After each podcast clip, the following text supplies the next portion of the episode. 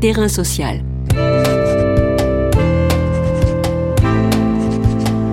Hugues Chevarin. Joël Zask. Joël Zask est philosophe. Elle enseigne à l'université Aix-Marseille. Spécialiste de John Dewey et de philosophie sociale, elle est l'auteur d'Écologie et démocratie, publié aux éditions Premier Parallèle. Si la maison brûle et nous regardons ailleurs, comme l'a dit un certain président de la République, cela veut-il dire que nous, l'espèce humaine, ne nous sentons aucune responsabilité dans la tragédie qui se déroule sous nos yeux, aucune responsabilité dans la préservation du jardin commun, au risque de notre propre perte? N'est-il pas temps, au sein de cette urgence, de faire acte de sagesse et de réinterroger les mythes fondateurs, de nous conduire différemment, de nous gouverner autrement, de faire la place au vivant sous toutes ses formes. Voit-on l'avènement d'une philosophie de l'action où chacun, chacune d'entre nous pourrait être le gardien du jardin? Et en quoi l'écologie et la démocratie, ces deux sœurs, selon Joël Zask, sont-elles indéfectiblement liées? Terrain social. Terrain social, aujourd'hui, interroge le partage et l'usage du monde, ainsi que les nouvelles manières de le gouverner. Bonjour Joël Zask. Bonjour. Je vous cite, L'Anthropocène est l'ère du pillage, celui-ci s'aggrave d'autant plus que le risque de raréfaction des éléments indispensables à la vie grandit. D'abord, comment peut-on faire cesser ce pillage et quels en sont les responsables? Puis, en quoi la démocratie, liée à l'écologie, peuvent-elles faire barrage? D'abord, je pense que quand on parle de pillage, comme j'ai proposé de le faire, on met en évidence des responsabilités différentes quant à la destruction euh, je dirais pas de la planète, mais de nos conditions de vie humaine sur la Terre. Il y a des très grands pirates qui procèdent à des pillages de très très grande envergure. Et puis, euh, il y a toutes sortes de gens euh, qui, euh, quant à eux, sont finalement relativement innocents ou relativement peu responsables de l'état de la planète aujourd'hui. Donc, je voudrais déjà mettre en évidence des responsabilités assez différentes. On a aujourd'hui des multinationales, des sans être euh, alarmistes ou complotistes, mais des, multinationales, des patrons d'entreprise, euh, des formes de financement qui sont euh, tout à fait en phase avec le projet d'un pillage généralisé, alors que beaucoup de gens, dans leur fort intérieur ou même dans leur pratique quotidienne, à leur petite échelle, localement, essaient euh, de renverser la vapeur. Donc on, vraiment, je, pense que déjà il y a une, un très grand contraste qu'il faut établir là au niveau de, des responsabilités quant à la destruction euh, du climat euh, et des équilibres écologiques aujourd'hui. Et du coup, évidemment, la question politique se pose en termes de régulateurs des problématiques qui affectent tout le monde, des pratiques qui sont génératrices de détresse, de souffrance, euh, d'injustice, d'inégalité majeure, euh, voire de mort euh, pour le plus grand nombre. Je crois que la, la, politique est faite pour ça. La politique est faite pour répartir les ressources d'humanisation, de développement de soi, pour répartir les chances des individus et leurs opportunités réelles de se réaliser eux-mêmes. Donc la question c'est de savoir comment est-ce qu'on identifie les problèmes et comment est-ce qu'on va faire pour remédier au maximum aux inégalités, aux difficultés qu'on connaît, en recourant à une puissance politique qui soit effectivement euh, suffisamment responsabilisée et consciente pour faire le travail qui est le sien. Et c'est là que la démocratie intervient. Quels sont, selon vous, les différents niveaux d'intervention? Euh, Je pense qu'elle elle, déjà, elle intervient à un niveau, euh, je dirais, politicien, c'est-à-dire qu'il y a une composante dans notre démocratie qui est le fait de voter, qui est le fait de, euh, de surveiller les représentants pour qu'ils qu'ils fassent bien euh, ce qu'ils ont dit qu'ils allaient faire, pour euh, aussi constituer une partie de leur agenda euh, sous la forme de, de rallyes, de conseils, de propositions, de manifestations, etc. Ça, ça me semble très important. Et donc, je dirais que militer en faveur d'un personnel politique qui a même de porter la question écologique, ça, ça me semble être euh, quelque chose qui est la portée de tout le monde et dont tout le monde devrait se saisir euh, de manière euh, radicale, en quelque sorte. La question, c'est qu'aujourd'hui, bon, on le voit aussi, c'est dans toutes sortes de pays, mais en France aussi. Enfin, on ne voit pas que l'écologie soit forcément très invitée dans le débat sur l'élection présidentielle. La question, voilà, c'est que les, les, gens, en tant qu'électeurs, ils ont mis euh, porté, mis en exergue la question écologique. En fait, on a l'impression souvent que des intérêts euh, très différents de la question écologique les animent quand il s'agit de glisser un, bulletin de vote dans l'isoloir ou de se situer par rapport à la proposition politique en général. Et c'est là qu'intervient mon travail en fait. C'est là qu'intervient euh, une réflexion sur euh, comment apporter dans la conscience commune des ressorts euh, d'action, des ressorts émotionnels, des ressorts euh, de réflexion, des ressorts de connaissances qui, qui fassent que non seulement euh, dans le détail de sa vie quotidienne on soit écologique, pour dire les choses rapidement, mais qu'en plus, au moment où on va voter, on le soit également. Voilà, c'est ça. Donc en fait, ce qu'on sait, c'est que les, les, les, les démocraties reposent à la fois sur des lois et sur des, des habitudes, des mœurs, des coutumes. Donc euh, moi, ce qui m'intéresse, c'est la question des coutumes, des mœurs et des habitudes. Et je trouve que justement, euh, c'est à ce niveau-là que, que des grands changements peuvent être attendus et qui sont déjà en train de se produire avant euh, d'être relayés après au niveau de la représentation politique. La philosophie a pensé le libéralisme dans lequel nous vivons, qui a produit le technocapitalisme que vous dénoncez. La philosophie s'est-elle proposé d'autres buts, d'autres manières d'envisager le monde et la manière de l'habiter? De fait, euh, en philosophie, il y a un peu de tout, euh, et on a un peu l'habitude de séparer euh, la pensée et l'action, mais je pense qu'il y a une philosophie de l'action. Et cette philosophie de l'action, elle nous met justement en, en capacité, j'ai envie de dire, d'autogouvernement. C'est-à-dire que la philosophie, comme on dit, c'est l'amour de la sagesse. Alors c'est un mot un peu un peu abscon peut-être ou un peu abstrait, mais en réalité, ça veut dire quelque chose de très concret. La sagesse, c'est, euh, euh, si on veut le traduire dans un langage euh, qu'est le nôtre, c'est, enfin, c'est vraiment de, c'est la liberté en fait. La sagesse, c'est euh, le fait de se gouverner euh, soi-même sans être soumis à une autorité extérieure. La sagesse, c'est le fait de d'aller dans un sens qui est conforme à la fois à nos valeurs, nos intérêts, euh, celles des autres, etc., etc. Alors bon, il y a des philosophies différentes de la sagesse. En gros, ce qu'on appelle sagesse, je le mets en rapport avec l'autogouvernement parce que c'est très concret. En fait, se gouverner, gouverner d'une manière générale, c'est, euh, comme le disait Platon, tenir le gouvernail. Et tenir le gouvernail d'une embarcation, d'un navire, etc. Ça veut dire composer avec plein d'éléments euh, qui sont très différents les uns des autres, dont le comportement parfois est incompatible, qui peuvent être en conflit les uns avec les autres. Mais afin de tirer parti de chacun d'eux, il faut euh, les emmener tous dans la même direction. Alors gouverner ne veut pas dire dominer, là pour le coup.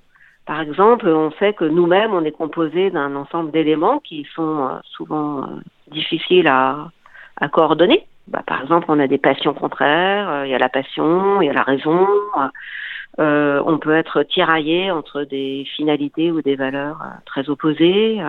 parfois, on est empêtré dans l'immobilisme. Parfois, au contraire, on est très très agité, etc. Donc, euh, on a vraiment du mal à se gouverner, en fait.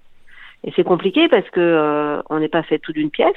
On est chacun de nous est, est, pluriel en fait et abrite une multiplicité d'états d'âme qui ne vont pas ensemble en fait.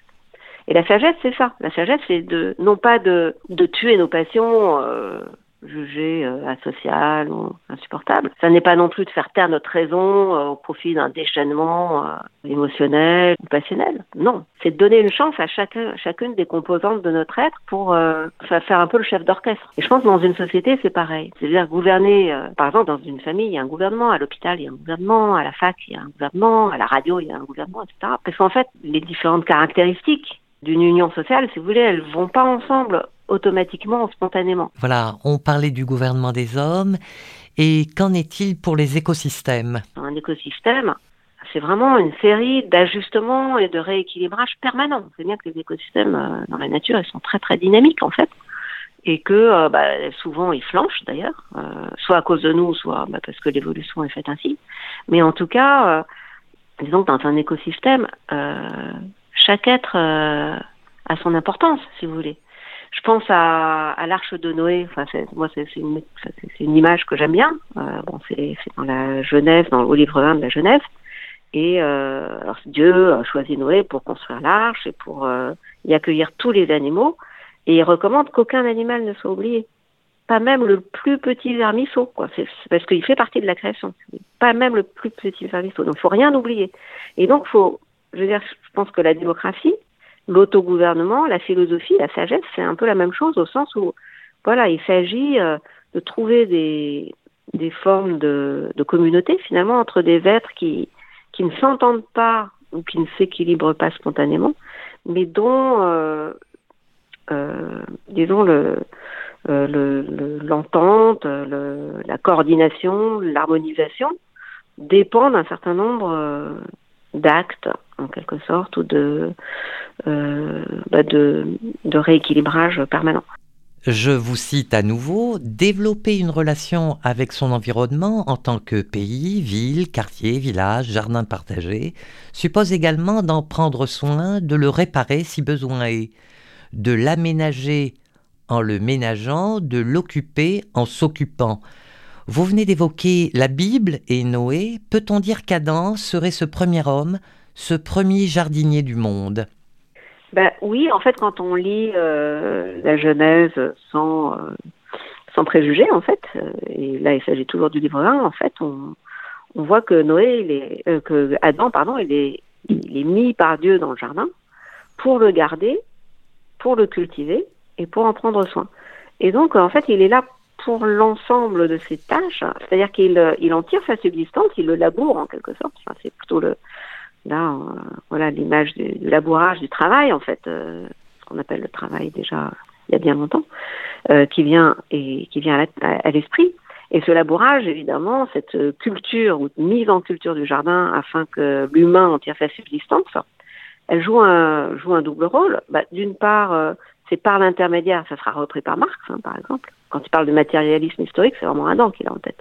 C'est-à-dire que Adam euh, produit sa subsistance et en produisant sa subsistance, ben, il développe son humanité, il crée son humanité. Son humanité ne lui vient pas de l'extérieur, mais c'est à Adam, disons, de faire le parcours, l'histoire qui va le mener, euh, je sais pas, d'un état, euh, on va dire, euh, enfantin à un état d'adulte, un état de mineur, un état de majeur, quoi, en quelque sorte. Et soit dit en passant, euh, c'est parce que Adam s'empare d'un fruit qu'il n'a pas cultivé, qu'il est chassé du jardin. Et là, euh, bah, il doit tout recommencer à zéro. C'est-à-dire qu'une fois qu'il est hors du jardin, au lieu d'être aidé par euh, une nature euh, à peu près compatible, au contraire, il va avoir affaire à une nature revêche qui va devoir transformer et donc rétablir les conditions d'un parcours d'humanité qui lui incombe en fait, et qui ne peut pas lui venir de l'extérieur. peut pas s'emparer d'un fruit euh, qu'il n'a pas fait pousser et en le consommant acquérir la connaissance du bien et du mal, la, la sagesse. Voilà. La sagesse, elle ne viendra pas par là. Donc ça, joue déjà ce rôle d'humanisation, en quelque sorte de développement de ses capacités. Et puis, euh, évidemment, c'est une nature cultivée. La nature cultivée, c'est une nature qui est transformée. C'est pas une nature intacte. Le jardin n'est pas un décor. Le jardin euh, est une nature qui rentre en relation, en interaction avec euh, les activités qui trouvent leur site. Et donc, c'est une nature cultivée. Il n'y a pas de contradiction, voulez, entre euh, la nature et la culture. D'ailleurs, ce qui est intéressant, c'est de constater que dans la Bible, euh, le monde est créé, la terre est créée, mais le jardin, euh, il est planté par Dieu lui-même. Hein. Donc le premier jardinier, c'est même pas Adam, c'est Dieu, puisque c'est lui qui plante le jardin, qui émet tous ces arbres. La tâche d'Adam, qui consiste à tirer sa subsistance, à faire pousser les fruits dont il va se nourrir en quelque sorte, euh, et elle est complète dans la mesure où, par ailleurs, elle crée l'indépendance du jardin d'une certaine façon. Elle prend soin du jardin de manière à ce que lui aussi, il puisse accomplir ses cycles, parce que si le jardin ne peut pas accomplir son cycle, ben, la subsistance, après, euh, elle sera devenue impossible. Ben voilà, c'est comme l'histoire du laboureur et ses enfants dans Désop ou de La Fontaine. C'est que à partir du moment où vous détruisez euh, la source de votre équilibre et de votre humanisation, ben vous pouvez plus, euh, d'une certaine façon, euh, avoir droit d'existence et presque droit de séjour. Vous supprimez finalement vos chances d'existence sur la Terre. Est-ce que préserver le jardin, c'est aussi le protéger? C'est-à-dire, faut-il des gardiens et lesquels seraient-ils aujourd'hui?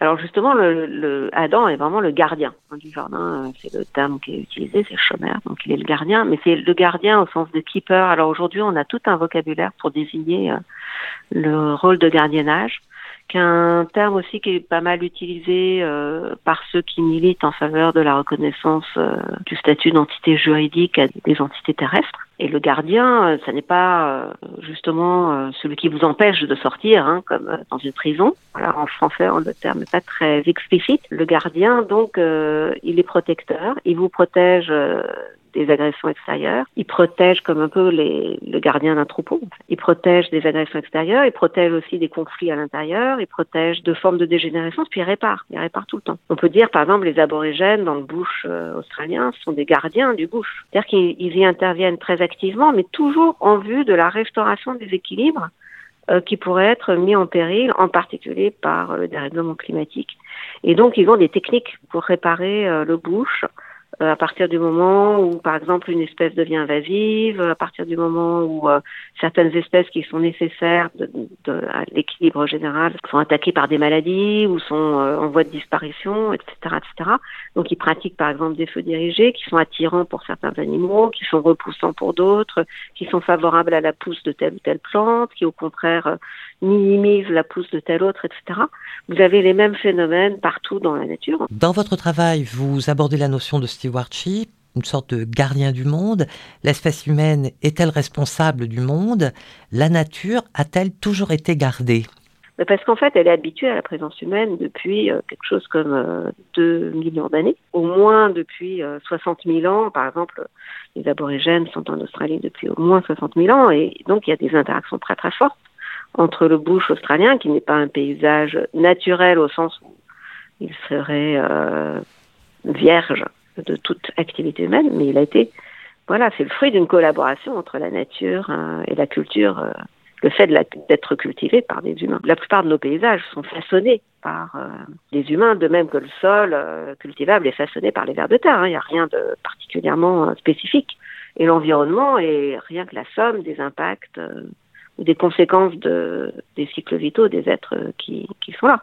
Donc ça, c'est assez normal. Je pense que l'idée de gardien est, est, très très intéressante parce que d'abord, le gardien, il peut être un pluriel. Euh, par exemple, les gardiens euh, du fleuve Atrato au Brésil, c'est un conseil, en fait, dans lequel se retrouvent des représentants de, tout, de tous les peuples ou de toutes les activités qui bordent euh, ce fleuve et qui en vivent. Et puis le gardien, c'est pas un chef. Le gardien n'impose pas sa loi c'est euh, quelqu'un qui pratique aussi l'autogouvernement. Et dans cet autogouvernement, j'en reviens à ça. Tout à l'heure, je parlais de l'embarcation.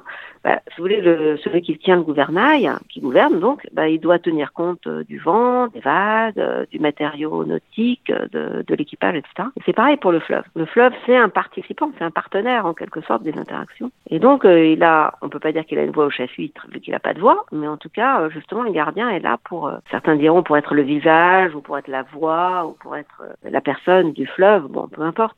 Mais en tout cas, le, gardien, il n'est pas non plus représentant. Ce qui est intéressant, c'est que euh, il est impliqué. Je veux dire, il est constitué de gens qui sont fondamentalement impliqués dans l'action qu'ils tentent de protéger, et parce qu'ils ils en vivent. Les pêcheurs, euh, ils ont une implication qu'ont pas les experts, si vous voulez. Un expert, lui, il n'est pas impliqué parce qu'il il vient du dehors. Mais euh, là, ce qui est intéressant avec le gardien, c'est qu'il est impliqué au premier degré. Et donc, du fait de son implication, il a aussi une, compétence que quelqu'un de l'extérieur n'aura pas. Donc on sort des rapports monistes de domination euh, euh, habituels pour entrer vraiment dans, dans une forme de gouvernement partagé qui est incroyablement belle en fait et, très très efficace sur le terrain.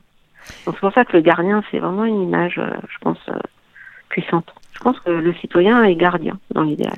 Et donc nous sommes dans ce moment particulier de l'histoire de l'humanité, donc mal gouvernée. Vous appelez donc évidemment une autre forme de gouvernement qui serait l'autogouvernement, mais il y a quand même un rapport de lutte. Et comment on, peut euh, faire euh, que cet autogouvernement surgisse? Quels sont les moyens, les, actions à mener pour euh, qu'il advienne? Je pense que la démocratie, c'est justement un régime qui place beaucoup de responsabilités entre les mains de chacun d'entre nous, ce qui n'est pas le cas des autres régimes politiques, puisqu'on demande aux individus qui sont des sujets et non des citoyens d'obéir, tout simplement, et de faire confiance, de prêter allégeance, de faire acte de fidélité, choses de ce genre. Et donc de se destituer de leur pouvoir d'agir et de penser au profit du fureur, du chef ou du leader. Donc Maintenant, euh, là, je, je pense que il y, a des, quantités de moyens de limiter l'arbitraire des gouvernements et de, euh, disons, d'introduire de l'autogouvernement à tous les niveaux de l'existence sociale. On en est assez loin, je dois avouer, mais il faut rester optimiste. Euh, je dirais que c'est pas au niveau des lois que ça va se passer, en tout cas pas dans l'immédiat. De toute façon, euh, si tant est que les gouvernements actuels, y compris en démocratie, aient euh, une fibre écologique, ils ne l'ont pas inventée. Ils l'ont acquise euh, euh, du fait que celle-ci s'est développée dans la société civile, dont ils s'inspirent et qu'ils observent en permanence afin de rester tout simplement en phase avec leur électorat ou avec les mouvements majoritaires de l'opinion. Donc, je pense que c'est à ce niveau-là que se joue l'avenir de nos pays. Sans compter que partout où les libertés sont vraiment supprimées, euh, radicalement, euh, se jouent des formes de complicité de la part de la majorité, en fait, avec, euh, avec le dictateur au pouvoir.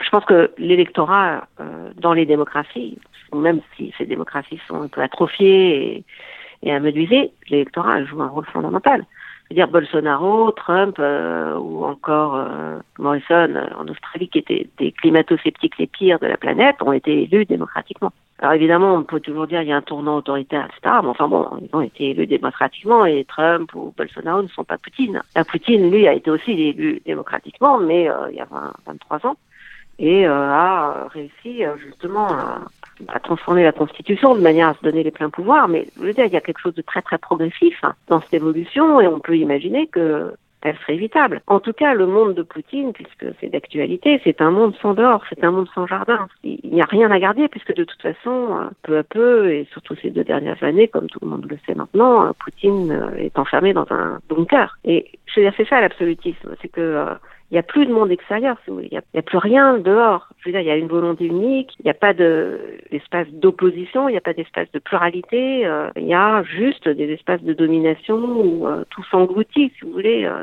dans un monde totalement étriqué, un peu comme de la matière noire, si vous voulez, qui absorbe toutes les énergies.